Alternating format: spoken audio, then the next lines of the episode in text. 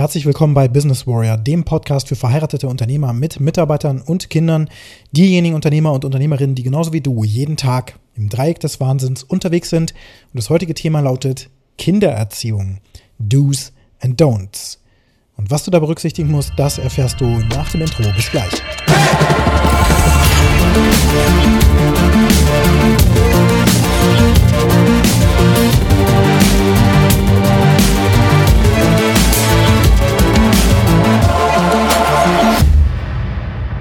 vergangene Woche war ich auf dem Elternabend in der Krippe meiner Tochter Miller.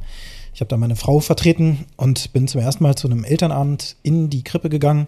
Also auch eine Krippe, die ich bisher noch nicht kannte. Das ist jetzt eben ganz neu. Die kleine Miller wird nämlich eingewöhnt. Sie erfährt jetzt also gerade so eine kleine, na, wie so eine Art Einarbeitung ne, eines Mitarbeiters. Da kommt halt ein neuer Mitarbeiter und der wird so ein bisschen begleitet. Und genauso sollte das eben auch sein. Und so ist das eben auch in der Krippe, aber natürlich mit einem Ziel.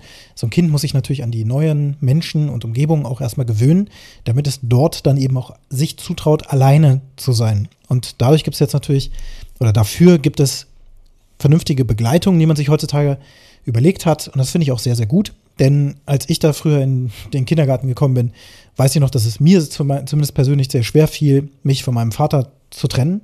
Und habe mich dann immer an sein Bein geklammert, ja, wollte es gar nicht loslassen, wollte auch überhaupt nicht bleiben, warum auch immer, ich weiß gar nicht mehr wieso. Ich fand das einfach ein bisschen doof. Und ich wollte natürlich auch nicht, dass mein Vater geht. Dann habe ich mich an sein Bein geklammert und ich weiß noch, wie er dann immer mitteilte, später, ähm, wie schwer es ihm gefallen war, mich dann da auch alleine zu lassen, weil er dachte, oh mein Gott, dem geht es dann total schlecht dort. Aber in Wahrheit, in dem Moment, wo er dann weg war, war das eigentlich recht schnell vergessen. Dann habe ich ganz viel gespielt und ich habe eigentlich nur positive Erinnerungen an diese Zeit. Aber eben dieser Moment, wo ja diese Trennung erfolgte, das war für mich immer sehr schwierig. Und schon in der Krippe von unserer großen Tochter Olivia war das schon so, die haben mit sogenanntem Rausschmeißen gearbeitet. Ne? Also da durfte man irgendwann die Eltern rausschmeißen, so richtig rausschubsen, sodass die Kinder im Grunde noch so aktiv mitwirken, dass die Eltern jetzt aber auch verschwinden, weil die gehören hier nicht hin. Das ist eben Kinderraum und da regieren wir sozusagen. Und das fand ich auch ganz spannend. Einfach so ein bisschen, ja, dass dieser Trennungsschmerz, der normal ist, erleichtert wird. Aber ich habe eben auch viele Eltern beobachtet, die eben sehr, sehr intensiv dann noch mit ihren Kindern gesprochen haben, obwohl man schon gemerkt hat, die Erzieher, die waren so drauf, hm, jetzt gib uns einfach mal das Kind, geh am besten direkt, dann fällt uns das allen leichter, weil der Schmerz ist dann nur kurz und das Kind kommt sehr schnell auch in der neuen Situation an. Das glaubt man ja mal gar nicht. Man denkt ja dann in dem Moment, wo man weg ist, dass die Kinder dann stundenlang durchschreien. Ist aber gar nicht so. Was die Kinder aber lernen, wenn man sich so intensiv mit ihnen beschäftigt, ist, dass es dann eben doch irgendwie nicht normal ist, was da gerade passiert. Ja, merken die die Unsicherheit der Erziehungsperson. Das ist schon das Thema Nummer eins. Wenn du Unsicherheit ausstrahlst bei dem, was du tust, wenn du Angst und Sorge hast, dass dein Kind da jetzt gerade nicht zurechtkommt, wird sich das auf dein Kind übertragen. Ich habe nämlich vor vielen Jahren mal gelernt, Stimmungen übertragen sich. Die Stimmung, die du hast, die Gefühle, die du hast als Erwachsener, als Vater, als Mutter, übertragen sich auf dein Kind. Und wenn du da schon sehr aufgeregt eben einfach hingehst und dir denkst, oh weia, ob das gut gehen wird, dann ist die Wahrscheinlichkeit sehr, sehr groß, dass das eben nicht gut gehen wird. Und dass dann in dem Moment, wo das Kind anfängt zu schreien, dass du einknickst und dass du merkst, oh, vielleicht ist es doch wirklich schlecht jetzt gerade. Und wir haben die, die Eingewöhnungszeit viel zu kurz gemacht und irgendwas stimmt noch nicht oder das Kind fühlt sich nicht wohl, ist vielleicht irgendein Erzieher doof und quält das Kind so ungefähr, ja, in, kann das ja wirklich in seinen geistigen äh, Gefilden ausdehnen, diese ganze Problematik, wie man das auch nur will. Also vielleicht ist da irgendwas passiert, ähm, vielleicht wurde es von anderen Kindern geschlagen oder so, ja. Also solche Dinge passieren da und auch solche Themen diskutieren wir auch zu Hause dann, meine Frau und ich, öfter mal auch, dass sie der Meinung ist, dass es da irgendwie gerade, also dass da irgendwas vorgefallen sein muss, weil unsere Tochter Olivia jetzt plötzlich zum Beispiel nicht mehr gerne in den Kindergarten gehen will, so wie bisher. Und bei ihr war das nie ein Problem. Ähm, sie hatte vielleicht ganz am Anfang mal so kurz eine Phase, wo sie es irgendwie doof fand, aber dann war es eigentlich nie ein Problem. Gibt sie vorne ab, sie geht rein und tschüss und fertig. Also ich habe ja auch erst eben die Sorge gehabt, dass es ihr genauso gehen wird wie mir als Kind. Aber ich habe sehr schnell gemerkt, nee, meine Tochter ist ein eigenständiger Mensch, hat mit mir doch gar nichts zu tun. Sie ist ein ganz neuer Mensch, der auch neue Erfahrungen machen wird. Und tatsächlich, so ist es ja letztlich auch. Sie klammert sich nicht an meinen Beinen, hat sie auch noch, nie, noch nicht einmal gemacht. Aber sie hatte auch ab und zu mal Momente, erst vor ein paar Wochen, wo sie gemerkt hat, hm, irgendwie ist das gerade doof, jetzt in den Kindergarten zu gehen. Ich möchte das nicht, ich möchte eigentlich lieber zu Hause bleiben, weil sie gemerkt hat, dass sie in bestimmten Fällen auch mal zu Hause bleiben durfte. Weil zum Beispiel irgendwas Besonderes war, dann kamen ähm, Bekannte zu Besuch oder so und dann hatte meine Frau entschieden, wir lassen Olivia mal zu Hause und dann hat sie am nächsten Tag gesagt, die Olivia, dass sie nicht mehr in den Kindergarten gehen möchte. Und ähm, da fing sie dann plötzlich an zu schreien. Aber die Kindergärtnerinnen, die haben mich dann auch gleich bestärkt. Nee, sie brauchen nicht bleiben, sie können direkt gehen, ist gar kein Problem. Und ich habe mich nur umgedreht, habe noch Tschüss gesagt natürlich, bin Richtung Auto gegangen. Ich habe schon nach wenigen Metern gehört, es ist Stille, alles ist gut. Also manchmal ist es auch einfach ein Test von Kindern, wie du als Erwachsene reagierst. Warum ist das wichtig? Ne? Also wir sind ja jetzt hier auch in einem Podcast, wo es darum geht, dass wir auch Eltern sind, aber wir sind auch Unternehmer. Im Unternehmen ist es das Gleiche. Wenn du Unsicherheit ausstrahlst bezogen auf irgendwelche Entscheidungen, die zu treffen sind, wenn du glaubst, deine Mitarbeiter kommen das, bekommen das nicht hin ohne dein Zutun, die sind noch nicht so weit, die müssen noch vieles lernen und bla bla bla, dann wirst du das eben auch bestätigen. Wenn du mit diesem Mindset reingehst, wirst du so etwas ernten. Das Gleiche ist, wenn du Sorge hast, dass dein Kind da eben nicht schnell ankommt, weil es etwas Besonderes ist, weil es hochsensibel ist oder was auch immer du heute so für komische Diagnosen im Internet findest. Dein Kind ist was Besonderes und deswegen ist da jetzt eben ganz genau wirklich der Wurm drin. Ja, das fühlt mehr als andere und deswegen kann es mit der Situation nicht klarkommen und deswegen fängt es an zu weinen. Nicht einfach nur, weil so ein Trennungsschmerz einfach ganz normal ist. Dann, wenn du so denkst, dann wirst du auch Bestätigung finden in der echten Welt, natürlich auch im Internet, wenn du danach googelst, dann findest du genau solche Treffer, weil du in deiner Blase bleibst, in der Google-Blase, aber eben auch in deiner Gedankenblase. Und genauso kannst du über deine Mitarbeiter denken, sie kriegen das nicht hin ohne dich. Das Projekt wird nicht klappen, ohne dass du dich da involvierst. Und dann fängst du an, ihnen auch die Kompetenz abzusprechen, dass sie es eben schaffen, indem du aktiv mitwirkst und dich praktisch daneben stellst und bestimmte Dinge selber machst. Und damit nimmst du deinen Mitarbeitern die Erfahrung, Fehler zu machen, zu lernen. Denn Fehler gibt es ja gar nicht, es gibt nur Lernen. Es gibt keine Fehler, es gibt nur Lernen. Es hat funktioniert oder etwas hat nicht funktioniert, hat nicht das gewünschte Ergebnis ähm, ergeben. Das lernen Kinder im Kindergarten, wenn sie spielen. Und das lernen aber auch Erwachsene, wenn sie erstmalig ein Projekt leiten sollen, was sie noch nie vorher getan haben. Und da merken sie eben, bestimmte Sachen funktionieren oder funktionieren nicht. Und irgendwann kommen sie vielleicht zu dir und sagen, hey Chef, ich glaube, ich brauche da mal Unterstützung.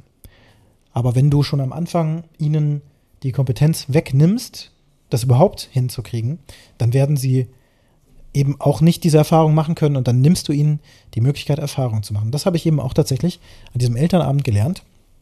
Wir hatten nämlich interessanterweise die Aufgabe, als Eltern, die da zusammenkamen, in den vier verschiedenen Arealen, die sie da aufgebaut hatten, zu spielen. Und zwar so zu spielen, wie unsere Krippenkinder, also die kleine Miller, das dann eben machen wird. Da liegen dann in einem Raum Bälle, im anderen Raum gab es ähm, ja, so Erbsen in einem Gefäß, ne, mit dem man da spielen konnte, also tausende von Erbsen.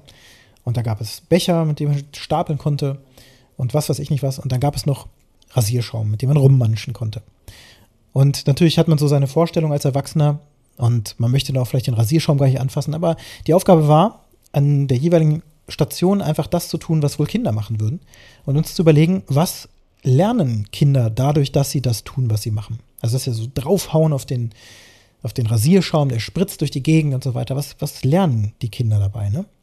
Und auch wie interagieren die Kinder wohl miteinander? Das haben wir ja auch gemacht. Wir waren in Dreiergruppen und haben dann zusammen eben gespielt. So wie Kinder das eben auch machen. Haben uns dabei kennengelernt, haben miteinander interagiert, gesprochen. Und das machen Kinder eben auch auf ihre Art und Weise.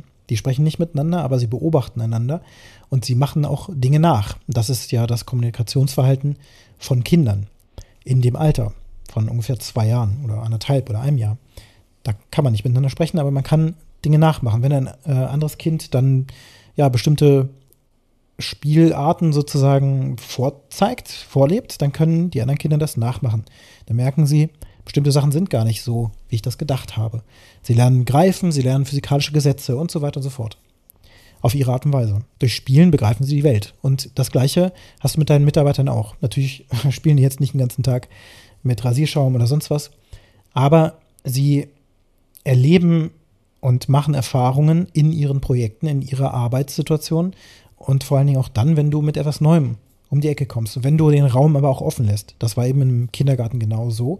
Die Kindergärtner öffnen einen Raum, aber sie involvieren sich nicht. Sie zeigen nicht, guck mal, so wird richtig gespielt und dann lernst du nur eine Art und Weise durch das Nachmachen, sondern sie stellen die Gegenstände hin, sie setzen die Kinder hin und dann wird nur beobachtet, was die Kinder machen werden.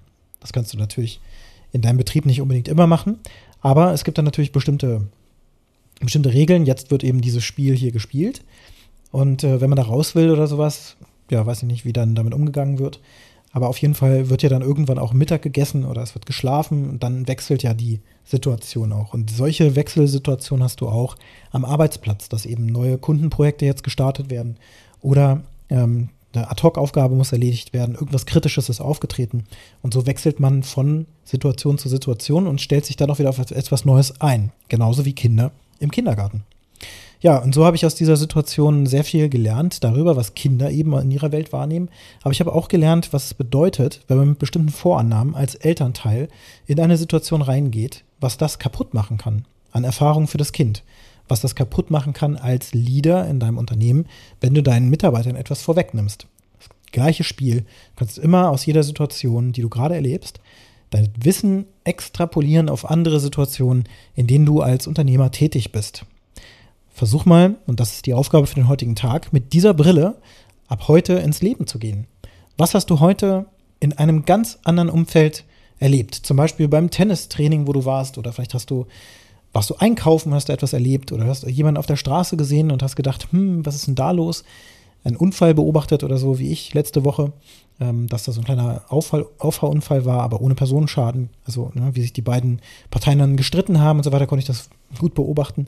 Diese Situation, die du da beobachtest, die findest du auch in anderen Situationen in deinem Leben wieder. Und aus diesen Situationen kannst du Lehren ziehen. Welche Situation ist dir von heute noch in Erinnerung und was für eine Lehre kannst du daraus ziehen? Oder wenn der Tag für dich anfängt, achte heute drauf und am Ende des Tages stellst du dir diese Frage erneut. Und wenn dir der Podcast gefallen hat, dann hinterlasse mir eine positive Bewertung auf der Plattform, wo du ihn gehört hast. Wenn du mit mir Kontakt aufnehmen möchtest, zum Beispiel für eine Zusammenarbeit, dann kannst du das sehr gerne tun. Meine Kontaktdaten findest du in den Shownotes und jetzt wünsche ich dir einen erfolgreichen Tag.